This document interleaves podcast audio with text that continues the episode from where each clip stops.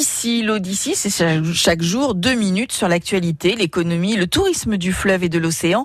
Aujourd'hui, sur les tales de la poissonnerie Lulu c'est joli comme nom, c'est à Noirmoutier, de la lotte à bon prix, comme l'a expliqué Fabien Gabory à Alain Chaillot pêcher au large de Noirmoutier. Chez nous, on la pêche au filet euh, à grande maille, un filet donc sélectif. Bon, j'insiste toujours là-dessus. Donc, c'est une pêche responsable, durable, gérée sous quota européen, donc avec des grandes mailles qui prennent que les plus grosses bêtes.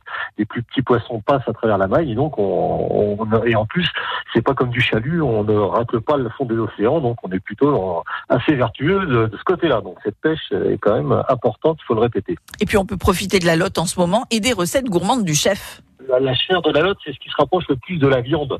Et donc, euh, bah, les recettes de la lotte, elles, elles tournent aussi autour de tout ce qui est gastronomie carnée. Et donc, bah, les plus connues, c'est toutes les, les, euh, les, lottes en sauce, donc la sauce à l'américaine, sauce à l'arboricaine.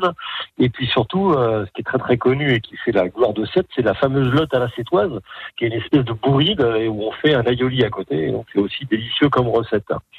Alors, nous, à ce qu'on fait beaucoup, enfin moi le premier d'ailleurs, ce que j'adore, c'est faire de la lotte façon osso bucco et vous remplacez le veau donc par des tranches de lotte et vous gardez le côté bien agrume et, euh, et grébolatin à côté et donc ça remplace la viande magnifiquement et c'est quand même un petit peu plus light et, et, et on va dire euh, plus healthy pour dire des termes euh, du moment et plus jeune. Voilà. Et puis pour j'en signer aussi parce qu'il faut pas négliger le côté justement ce côté mélange là.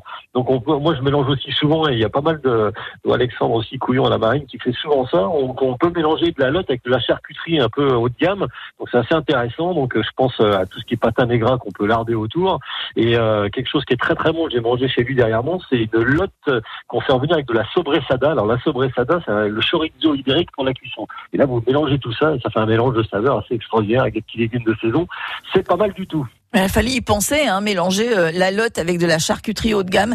Merci beaucoup en tout cas pour toutes ces infos. Puis je vous propose de réécouter cette chronique de l'Odyssée sur francebleu.fr.